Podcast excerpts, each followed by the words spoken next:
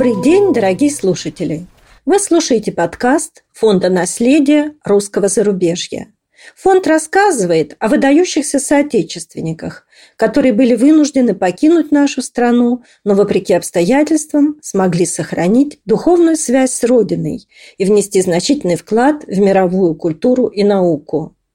Наш цикл лекций посвящен русской духовной музыке, и веду его я, Светлана Зверева, старший научный сотрудник Государственного института искусствознания в Москве. А помогает мне Георгий Лапшинов, научный сотрудник исследовательского центра «Теос» в Лондоне. Наш сегодняшний подкаст юбилейный. Он приурочен к 150-летию со дня рождения Николая Николаевича Черепнина, композитора, дирижера, профессора Петроградской консерватории, который в начале 20-х годов обосновался в Париже, где и окончил свои дни в июне 1945 года. Полагаю, что 150-летие со дня рождения Николая Николаевича не осталось незамеченным на его родине. Ну, вы знаете, празднование юбилеев Рахманинова и Шаляпина, которые были одногодками Черепнина, конечно, затмили его юбилей. Тем не менее, благодаря инициативе Фонда наследия русского зарубежья, в мае этого года состоялось празднование и юбилея Черепнина.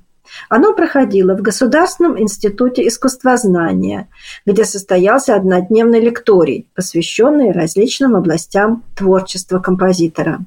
В программу в праздновании входили также два концерта – хоровой и камерно-вокальной музыки. Они состоялись в Московской консерватории. На хоровом концерте выступал хор «Интрада» под управлением Екатерины Антоненко. И в начале нашего подкаста вы слышали композицию Черепнина «Придите поклонимся» из опуса 51 в исполнении хора «Интрада». А часто ли можно услышать духовную музыку Черепнина и его музыкальное наследие вообще? Относительно часто исполняется лишь одно его духовное сочинение, достойный есть из литургии опус 32. Но остальная духовная музыка практически забыта, как забыты, впрочем, и многие светские композиции. И удивляться тут не стоит, поскольку через историческое сито проходят очень немногие сочинения и других композиторов, и Черепнин здесь не был исключением. Дело не в том, что он был плохим композитором, напротив, Черепнин был замечательным композитором. И все, что им написано, а Черепнин был автором многочисленных балетов, двух опер, симфонических и камерно-вокальных сочинений и многого другого, все наследие Черепнина отличается мастерством и отличным вкусом. Если он был таким выдающимся композитором, в чем же тогда причина забвения? Ну, встав на профессиональную стезю э, в 1890-е годы, Николай Николаевич Черепнин оказался в окружении целого созвездия действительно великих музыкантов. Он вышел на профессиональную арену в период смены эпох, когда старая классическая русская традиция, на которой он был воспитан, постепенно сходила на нет – а в новом музыкальном мире XX века пробивались лишь самые яркие и талантливые авторы-новаторы, например, такие, как Стравинский и Прокофьев. Вспомним, что даже гениальный композитор Рахманинов в иммигрантский период проигрывал им обоим и блистал на международном концертном небосводе главным образом как пианист – в общем, если применить к Черепнину выражение музыкального критика Каратыгина, Черепнин был малым божеством по сравнению с большими музыкальными богами, которые затмевали сияние его таланта. Но ни Стравинский, ни Прокофьев, в отличие от Рахманинова, не уделяли большого внимания духовной музыке. Прокофьев вообще музыку для церкви не сочинял и обратился к ее написанию лишь по заказу для фильма «Иван Грозный», который вышел в годы Великой Отечественной войны. Ну, действительно, духовная музыка – это особый мир, и ее создатели должны обладать специальными знаниями и особым чутьем. Разнится аудитория, которая слушает светскую духовную музыку. Я думаю, что в области духовной музыки Черепнин, если сравнивать его с другими авторами, все же был композитором далеко не второго ряда – Забвение же его духовно-музыкального наследия было связано, с одной стороны, с тем, что оно появилось на свет слишком близко к тому времени, когда исполнение духовной музыки в концертах в принципе стало невозможным. Я имею в виду рубеж 1917 года. А с другой стороны, прижиться и уцелеть в храмах духовной музыки Черепнина препятствовала нетрадиционность его стиля, а также и очень большая трудность. По той же самой причине оказалось забыто духовно-музыкальное наследие очень многих авторов предреволюционной поры, например, Гречанинова, Костальского, Шведова, Никольского и многих других. Да и Рахманинов с церковнославянским текстом вернулся в концертные залы в СССР лишь в 1980-е годы. Ну когда Черепнин тогда начал писать духовную музыку? Он дел, начал делать э, духовно-музыкальные опыты еще в студенческие годы, но два его первых опубликованных духовных хора «Милость мира» и «Херувимская» опус 28 были написаны в 1905 году, когда Черепнин уже был относительно опытным профессиональным композитором. Вскоре эти сочинения попали в репертуар петербургских хоров – «Тебе поем» спел хор Александра Невской лавры под управлением Тернова, а Херувимскую – придворная певческая капелла. Очевидно, в середине 1900-х годов были написаны и номера для вечерни, не сопровождаемые опусом. Они были написаны в свободной авторской манере Черепнина. Нам хотелось бы предоставить вашему вниманию «Тебе поем» из «Милости мира», опус 28. Это как раз то сочинение, которое исполнял хор Александра Невской лавры при жизни композитора. В нашем случае его исполняет камерный хор «Интрада». thank you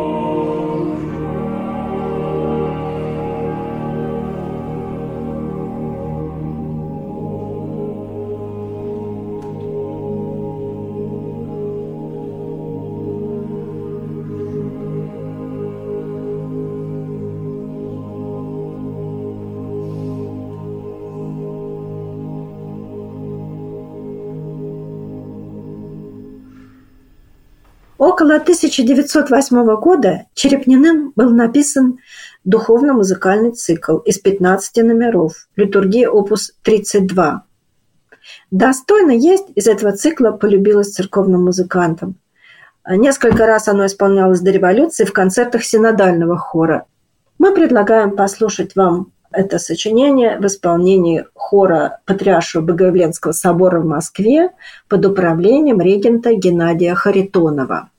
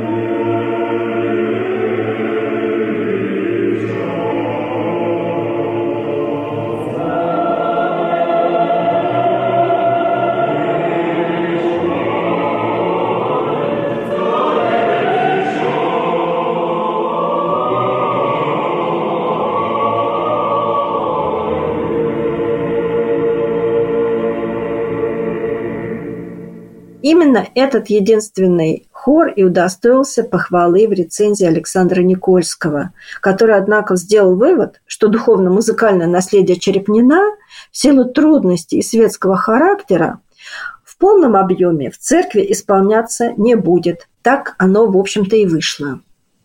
В связи с музыкой Черепнина для литургии остается открытым вопрос о судьбе, опубликованной в издательстве Юргенсона в 1918 году литургии номер два, о выходе в свет которой было объявлено издательством. Эти ноты пока что обнаружить не удалось не только мне, но и другим исследователям. А как насчет его второй вечерней? Я понимаю, что она представляет собой разрыв с его обычным стилем и выделяется среди остальных его произведений своей церковностью. А, ну, знаете, там, конечно, э, церковность э, достаточно относительна, но да, она более такой традиционная в смысле опоры на распевы. Пока что не ясно, что заставило Черепнина в годы Первой мировой войны написать еще один цикл вечерний, опус 51, из шести хоров.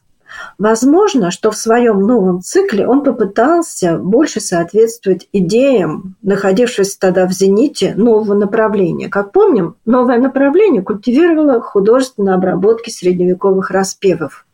Именно по такому пути шел в свое время и Рахманинов, который в 1910 году написал в свободном авторском стиле литургию, а в 1915 году, руководствуясь советами Костальского, во всеночный уже опирался на обиходные распивы. Кстати, с Костальским был знаком и Черепнин, ставший свидетелем триумфальных концертов синодального хора в Риме в 1911 году. Не исключено также, что Черепнин, как и Рахманинов, имел замысел написать полную всеночную, но ограничился лишь вечерней. Возможно, этому помешали события вот, революции, гражданской войны, затем отъезд в Тифлис, а потом и в Париж. Цикл «Вечерний» был издан за границей фирмой Бесселя в 1926 году.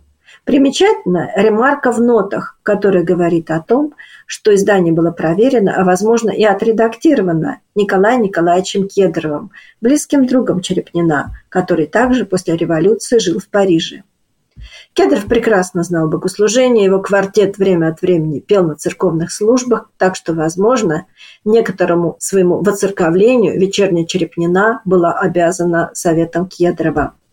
Предоставляем вашему вниманию песнопение Богородицы Дева Радуйся из цикла «Вечерний опус 51» в исполнении хора «Интрада».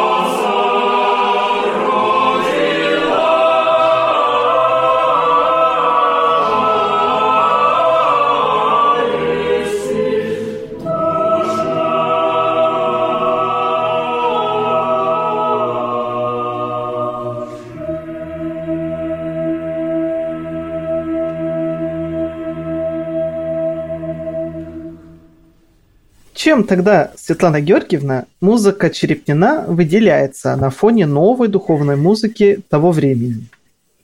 Но она отличается великолепным профессиональным мастерством автора. Но это безупречное голосоведение, очень богатый изысканный колорит, изобретательность фактуры, гармоническое многообразие, все это заметно выделяет музыку Черепнина на фоне духовно-музыкальной продукции даже самых технически оснащенных профессиональных духовных композиторов.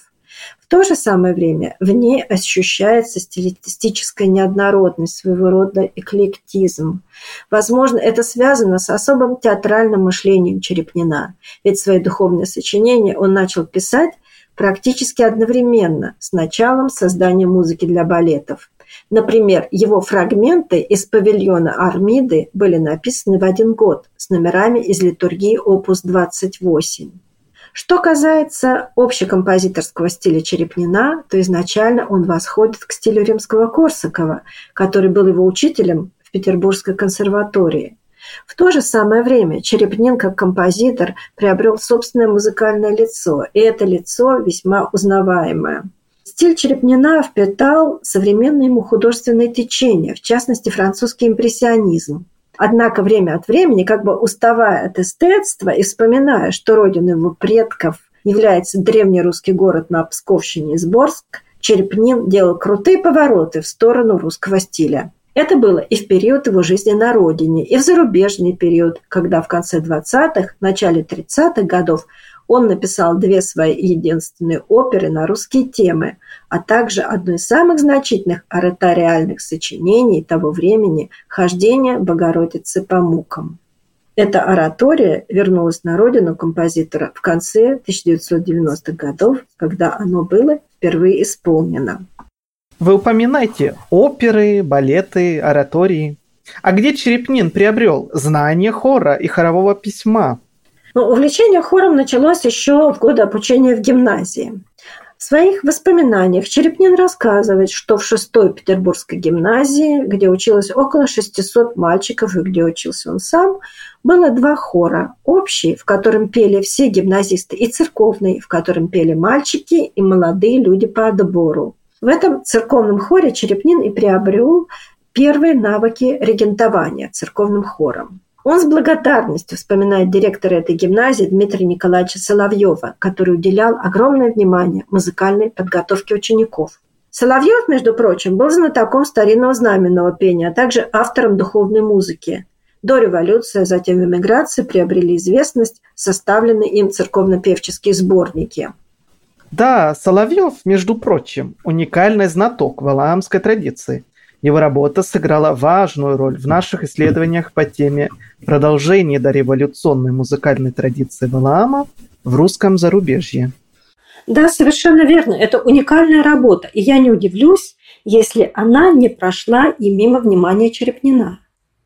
По всей видимости, Черепнин был очень благодарен своему учителю и не забывал его, находясь за границей. Например, для празднования 950-летия крещения Руси 1938 году он подготовил нотное издание, в которое включил как свое хоровое сочинение песнь святому равноапостольному князю Владимиру из «Богогласника», так и сочинение Соловьева. Но, конечно же, настоящие профессиональные навыки хорового письма он получил в консерватории у римского Корсакова, который сам был великим мастером хора, духовным композитором и, кстати, продолжительное время работал в придворной певческой капелле. Не надо также забывать и то, что после окончания консерватории Черепнин также служил в капелле, а также преподавал светское пение в петербургских женских учебных заведениях. Можно сказать, что Черепнин наверняка располагал не только отличной школой хорового письма, но и был интегрирован в петербургский хоровой и церковно-певческий мир. И, конечно, он слышал очень много духовной музыки, о чем свидетельствуют постоянные реминесценции различных духовных обиходных песнопений, которые проскальзывают в его авторской духовной музыке. А когда был пик известности Черепнина как музыканта при его жизни? Звезда Черепнина как композитора взошла в России лишь в последнее предреволюционное десятилетие, когда он был дирижером Петербургского Мариинского театра, когда дирижировал на спектаклях дягилевских русских сезонов в Париже. Именно благодаря музыке к балетам «Павильон Армиды» и «Нарцисс и эхо» к Черепнину пришла международная известность. Известно и то, что когда он после революции попал за границу, многие французские коллеги, искавшие с ним знакомства во время русских сезонов, от него отвернулись. Дружба с беженцем из рухнувшей империи уже не казалась привлекательной. Как вспоминал сын Черепнина Александр, Круг лиц, с которыми виделся его отец за границей, был исключительно кругом русских иммигрантских артистов и культурных деятелей. Одной из главных сфер деятельности Черепнина в этот период была его служба в Русской консерватории в Париже, а также участие в попечительском совете издательства Митрофана Беляева, которое поддерживало русских композиторов – можно сказать, что в русском музыкальном мире за границей Черепнин играл одну из ведущих ролей и был одним из самых авторитетных музыкантов в русской диаспоре во Франции. А что известно тогда о педагогической деятельности Черепнина? Хотела бы начать с цитаты Сергея Прокофьева о своем учителе Николае Черепнине – Пускай сочинял он более эклектично, чем говорил о музыке, и дирижировал менее убедительно, чем говорил о дирижерстве, но польза от соприкосновения с ним была огромной. Нужно пояснить, что преподавание Черепнина в Петербургской консерватории, где он преподавал дирижирование и инструментовку, было относительно недолгим, с 1906 по 1918 год. Однако он оставил по себе очень яркий след. Именно Черепнин, оказавшись в Париже, стал в 1923 году одним из основателей Русской консерватории, а затем и ее директором. Продолжал Николай Николаевич выступать и как дирижер, главным образом в русских предприятиях, например, в русской опере Марии Кузнецовой-Бенуа. По воспоминаниям внука Петра Черепнина, пробиться во французский концертный мир было очень трудно. Последние выступления Николая Черепнина как дирижера состоялись в Белграде в 1932 году. Прогрессировавшая глухота весьма осложняла концертную деятельность, зато общественной, педагогической работой, а также сочинением музыки Черепнин занимался до последних лет жизни. Ближайшим его другом и сподвижником еще со студенческих лет был известный руководитель мужского квартета Николай Кедров. Именно Кедров и его супруга, певица Софья Николаевна Гладкая Кедрова, были сподвижниками Черепнина в эмиграции, где оба являлись также профессорами Русской консерватории в Париже. Концертный квартет Кедрова, исполнявший музыку Черепнина еще в Российской империи, продолжал петь ее и в эмиграции. И нам хотелось бы показать вам редкую запись 1928 года, на которой квартет Кедрова исполняет черкесскую песню Черепнина. В реке бежит.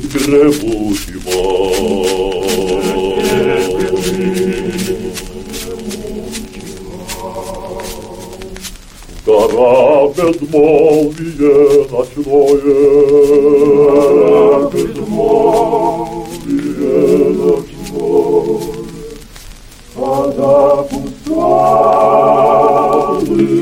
задрывает,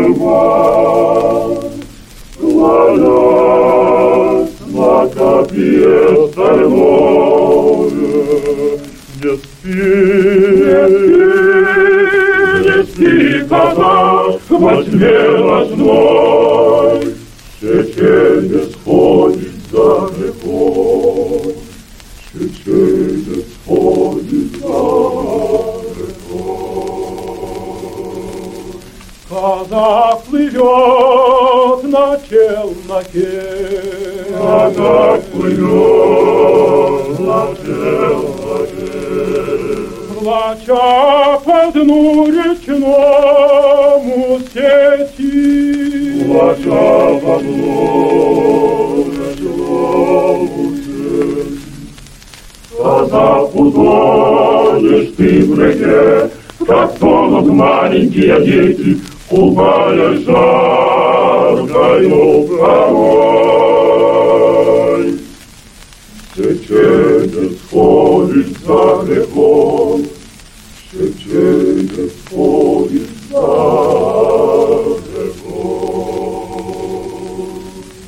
На берегу заветрик мой, На берегу заветрик Цветут богатые станицы. Цветут богатые станицы. Веселый пляшет хоровод. Бегите, русские девицы, Спешите красные домой. Чеченец ходит царь мой, чеченец пан.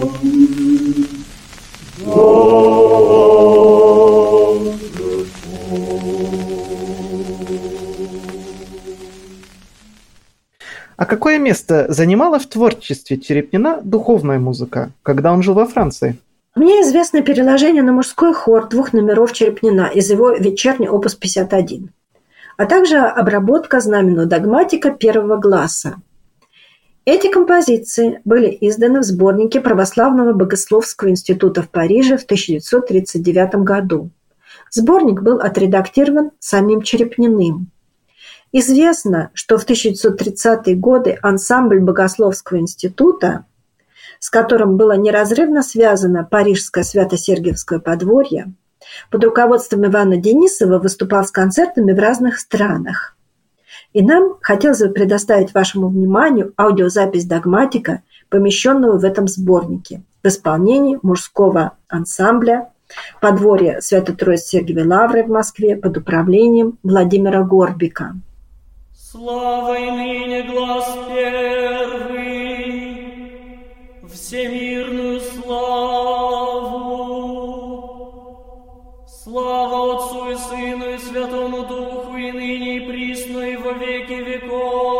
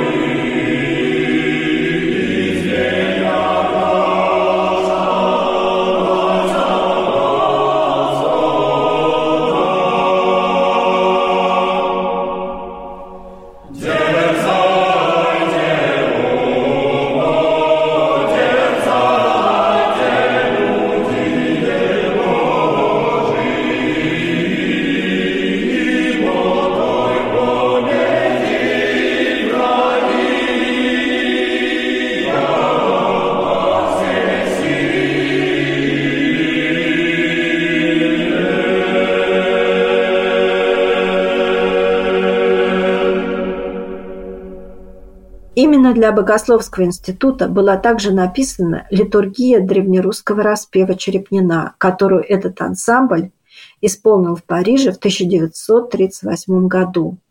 А мне все-таки интересно, Светлана Георгиевна, почему так мало написано о Николае Черепнине?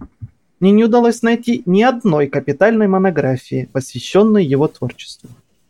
Но одна из существенных причин – это отсутствие личного архива Черепнина, находящегося в открытом доступе. Во всяком случае, в России остались лишь единичные источники. Да и в фонде Пауля Захера э, в Швейцарии, куда были определены коллекции отца и сына Черепниных, Та часть коллекции, которая связана с деятельностью Николая Николаевича, совсем невелика в сравнении с архивом его сына, композитора Александра Черепнина. Остается лишь надеяться, что основной архив Черепнина-старшего сохранился, что он находится у наследников и что когда-то послужит основой для капитальной монографии, которой, безусловно, достоин этот замечательный русский композитор. Спасибо, что дослушали до конца. Ставьте оценки и пишите отзывы. Нам очень важно ваше мнение. Ждем новых встреч.